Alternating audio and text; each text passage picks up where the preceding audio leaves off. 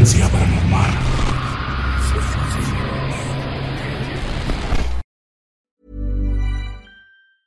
Burrow's furniture is built for the way you live. From ensuring easy assembly and disassembly to honoring highly requested new colors for their award-winning seating, they always have their customers in mind. Their modular seating is made out of durable materials to last and grow with you. And with Burrow, you always get fast, free shipping. Get up to 60% off during Burrow's Memorial Day sale at burrow.com slash ACAST. That's burrow.com slash ACAST. burrow.com slash ACAST. Hey, it's Ryan Reynolds, and I'm here with Keith, co-star of my upcoming film, If, only in theaters May 17th. Do you want to tell people the big news?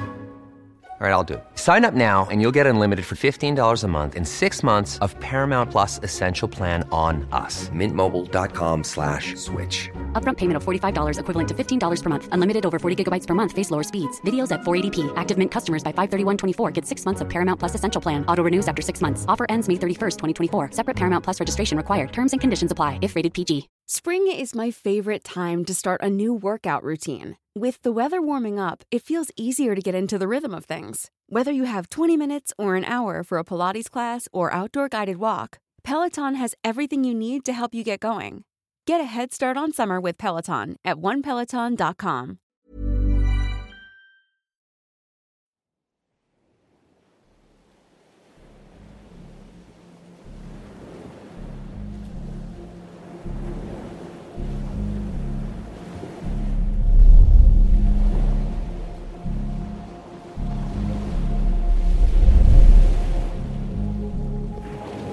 Buenas noches, comunidad de frecuencia paranormal.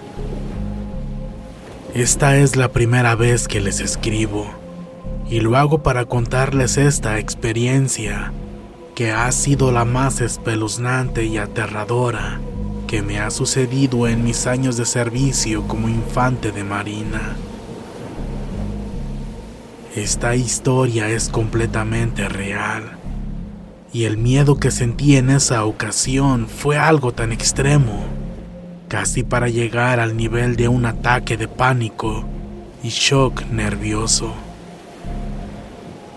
En esa ocasión hubo un compañero que lamentablemente perdió la vida y varios de nosotros sufrimos lesiones muy serias que pusieron en riesgo la nuestra. Antes de relatar estos sucesos, quiero explicar como contexto que el mar es un ecosistema muy intimidante y hostil para los humanos, por ser un ambiente en el que nosotros no estamos tan adaptados. Es difícil su exploración tanto a nivel superficial como subacuático, incluso para los marineros y los buzos más experimentados. Yo siempre le he tenido un gran respeto al mar, ya que sé por experiencia cómo las condiciones climáticas, corrientes marinas, viento, turbulencia y visibilidad pueden cambiar repentinamente de un momento a otro y a veces sin explicación aparente. Jamás olvidaré las palabras que me decía mi entrenador de buceo. El mar es un lugar traicionero. No le debes tener miedo, pero sí mucho respeto.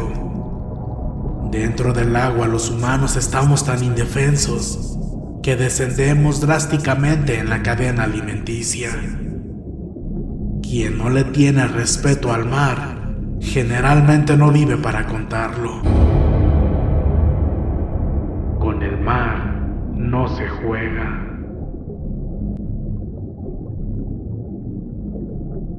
Desde que entré al servicio de la Marina, muchos compañeros veteranos me han contado varias historias acerca de los guardianes de las profundidades.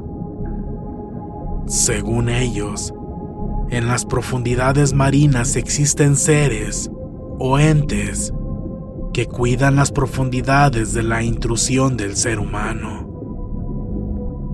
A estas entidades no les gusta la presencia humana dentro del mar y muchos me aseguraban haberlos visto con sus propios ojos.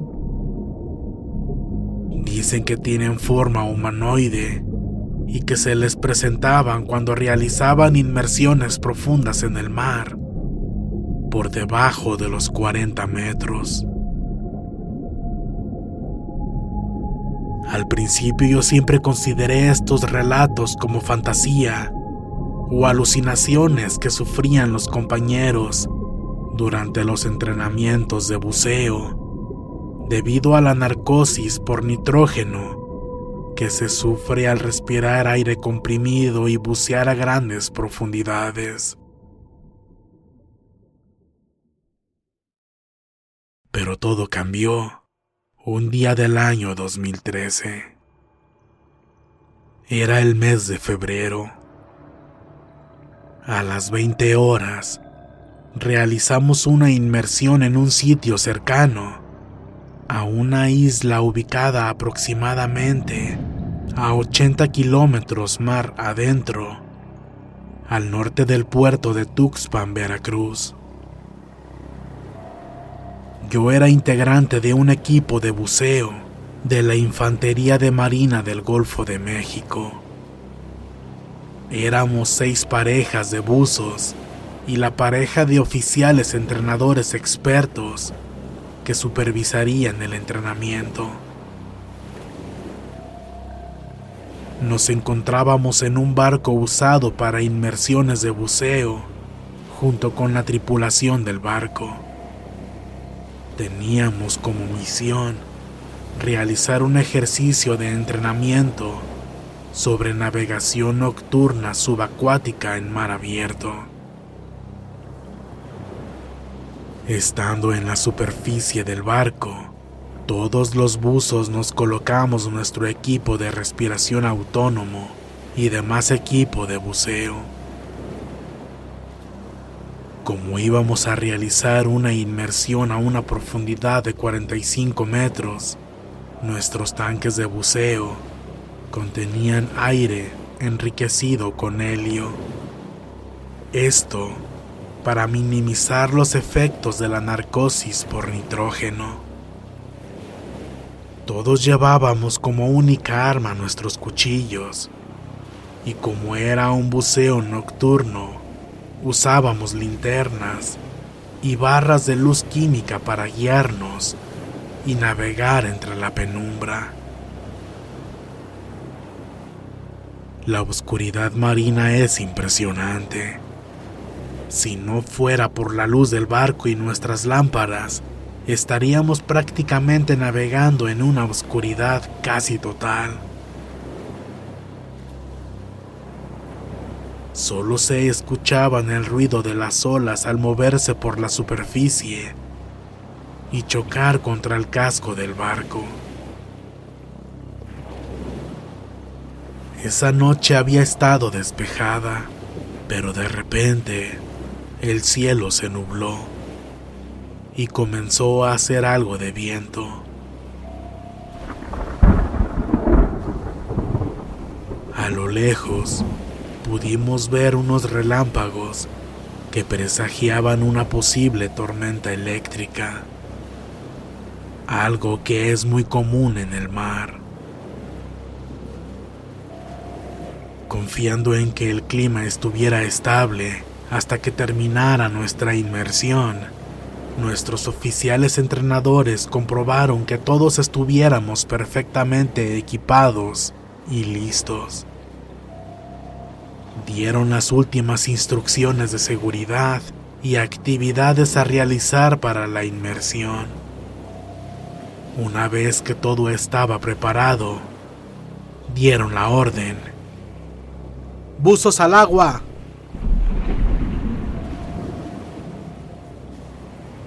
Todo el grupo inició el descenso controlado hasta la profundidad requerida para los ejercicios de navegación. Como en todo entrenamiento de buceo táctico, la embarcación quedaría sobre la superficie en espera de que ascendiéramos al terminar el entrenamiento.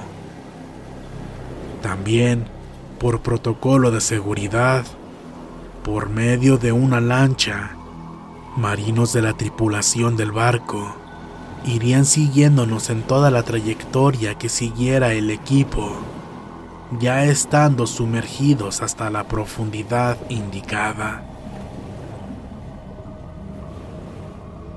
La oscuridad del mar es casi absoluta. Nuestra única fuente de luz eran nuestras lámparas acuáticas. Y para orientarnos entre esa oscuridad, solo utilizábamos nuestras brújulas de navegación.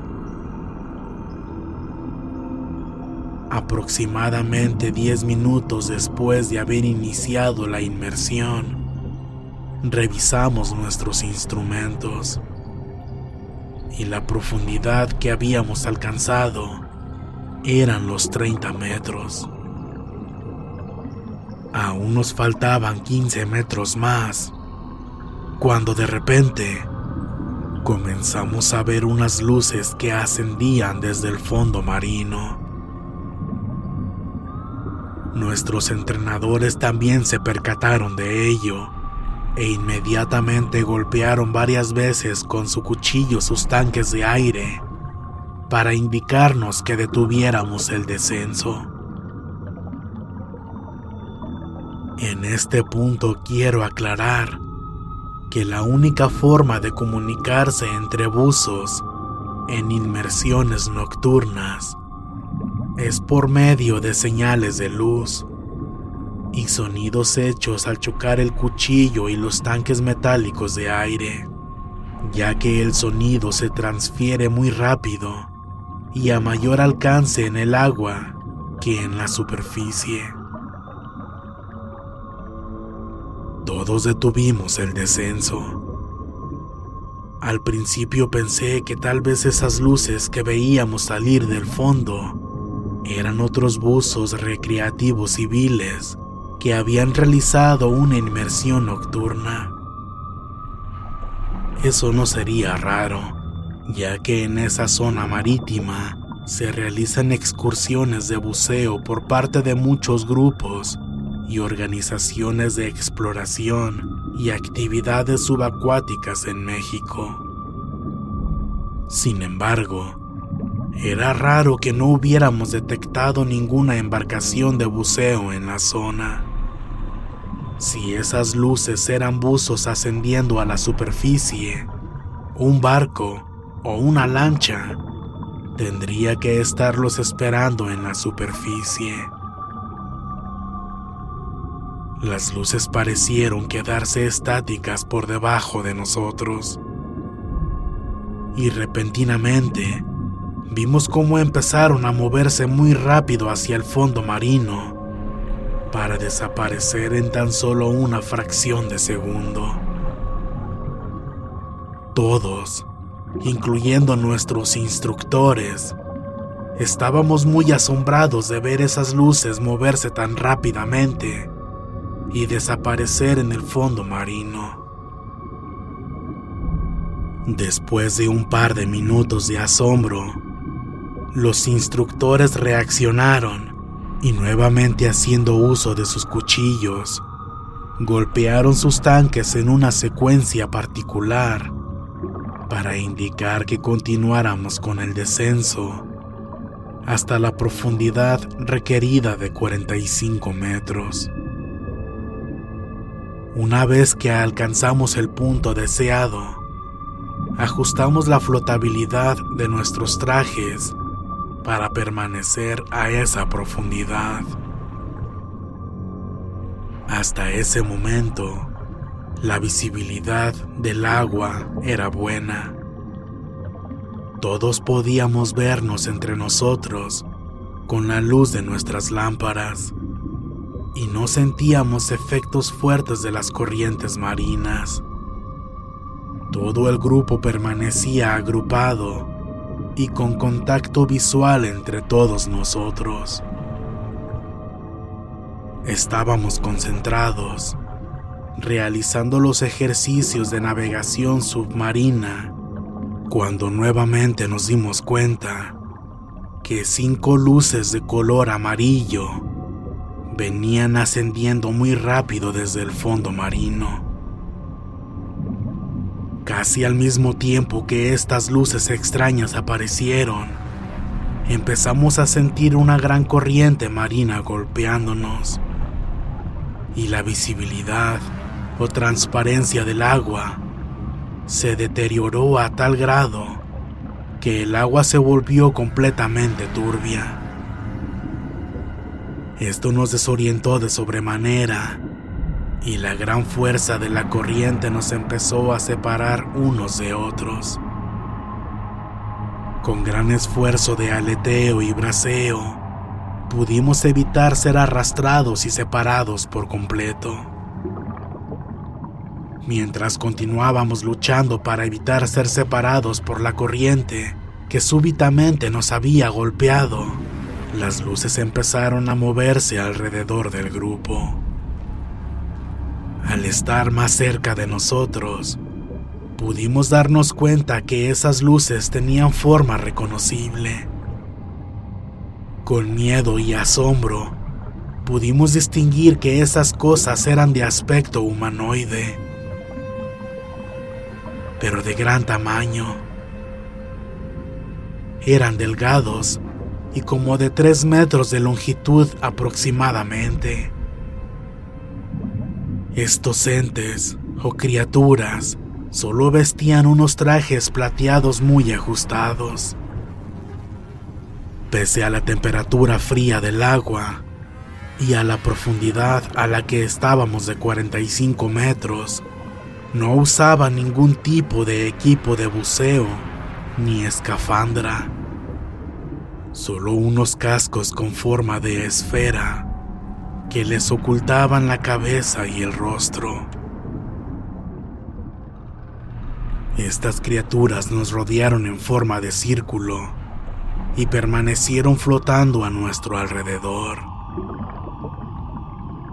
Al verlos con detenimiento, nos percatamos que de sus cabezas cubiertas por esos extraños cascos no salían burbujas, ni había alguna otra señal que indicara algún tipo de respiración. De repente, nuestros músculos quedaron paralizados.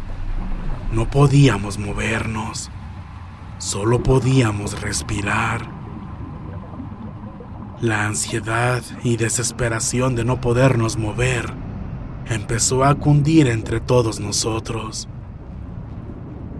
Las criaturas humanoides que nos rodeaban y paralizaban empezaron a resplandecer al mismo tiempo y desaparecieron en un instante. Delante de nuestra vista se desvanecieron. Casi al mismo tiempo que estas criaturas se esfumaron, una fuerza poderosa impulsó a todo el grupo desde las profundidades hacia la superficie. Con pánico, sentíamos que íbamos subiendo muy rápidamente hacia la superficie, lo que significaba que no podíamos hacer las paradas de descompresión necesarias para eliminar de nuestra sangre la gran cantidad de nitrógeno disuelto por bucear a gran profundidad.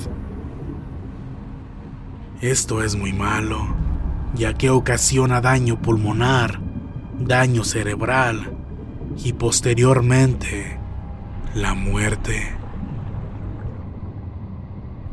No pudimos evitar llegar a la superficie debido a esa extraña fuerza que nos golpeó de repente.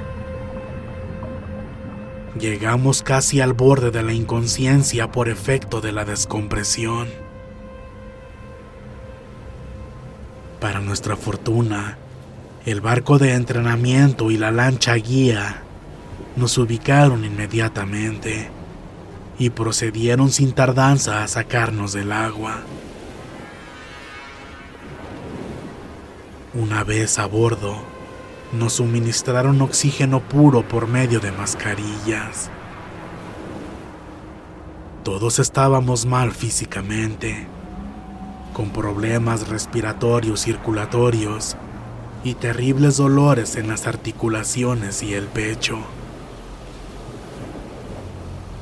Yo perdí la conciencia y no supe más, hasta que desperté en el hospital naval del puerto de Tuxpan.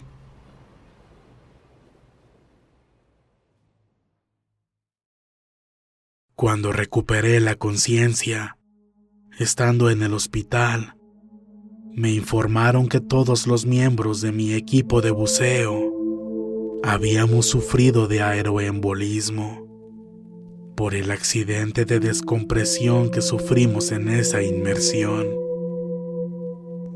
Inmediatamente después de ser rescatados del mar, fuimos trasladados a la base naval de Tuxpan y confinados de inmediato en una cámara hiperbárica de descompresión para eliminar todo el nitrógeno disuelto en nuestra sangre y tratar de revertir las secuelas que sufrimos. Desgraciadamente, uno de nuestros compañeros no logró recuperarse, ya que sufrió un aneurisma y murió por un derrame cerebral, consecuencia del aeroembolismo y trauma de descompresión. Yo actualmente estoy completamente recuperado de las secuelas que me produjo esa embolia en ese fallido entrenamiento de buceo.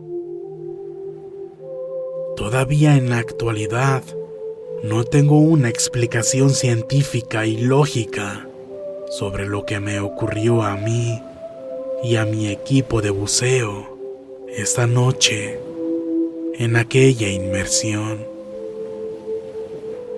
Estoy convencido de que las criaturas o entes que vimos esa noche en las profundidades marinas fueron reales y no producto de alucinaciones causadas por intoxicación por nitrógeno. Además, la fuerza que nos impulsó de golpe hasta la superficie no pudo ser una corriente marina normal. Las corrientes marinas fuertes fluyen de manera horizontal y son paralelas al fondo marino. Sí pueden existir corrientes perpendiculares al fondo, pero son corrientes mucho más débiles que las corrientes horizontales. Así que no es muy probable que nos haya golpeado una corriente vertical fuerte con dirección del fondo hacia la superficie. Aunado a que el viento en la superficie era muy débil, y no existía tormenta o mal clima en la zona de la inmersión.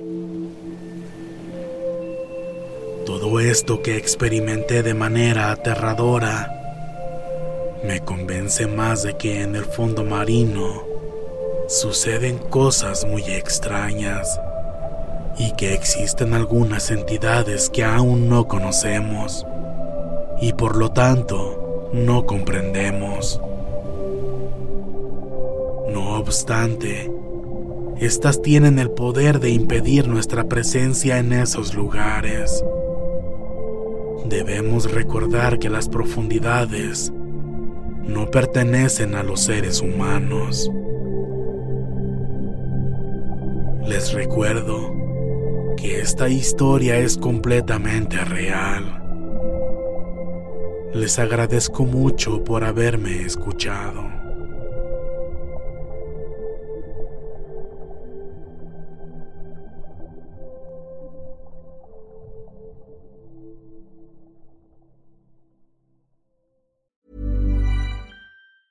Hey, folks, I'm Mark Marin from the WTF Podcast, and this episode is brought to you by Kleenex Ultra Soft Tissues your ally to help tackle your allergy symptoms this season. I love the change of seasons, but nobody loves pollen and all those other things floating in the air that make you sneeze during this nice weather. Kleenex Ultra Soft tissues are hypoallergenic and allergist approved. So fight back against watery eyes and runny noses without worrying about irritating your skin. For this allergy season, grab Kleenex and face allergies head on. How would you like to look five years younger? In a clinical study, people that had volume added with Juvederm Voluma XC in the cheeks perceived themselves as looking five years younger at six months after treatment. Look younger, feel like you. Add volume for lift and contour in the cheeks with Juvederm Voluma XC. Reverse signs of aging by adding volume to smooth laugh lines with Juvederm Volure XC. For important safety information and to find a licensed specialist, visit juvederm.com. That's J U V E D E R M.com. Not for people with severe allergic reactions, allergies to lidocaine, or the proteins used in Juvederm. Common side effects include injection site redness, swelling, pain, tenderness, firmness, lumps, bumps, bruising, discoloration, or itching. There's a risk of unintentional injection into a blood vessel, which can cause vision abnormalities, blindness, stroke, temporary scabs, or scarring. Talk to a licensed specialist to find out if it's right for you. Hey, it's Paige DeSorbo from Giggly Squad. High quality fashion without the price tag? Say hello to Quince.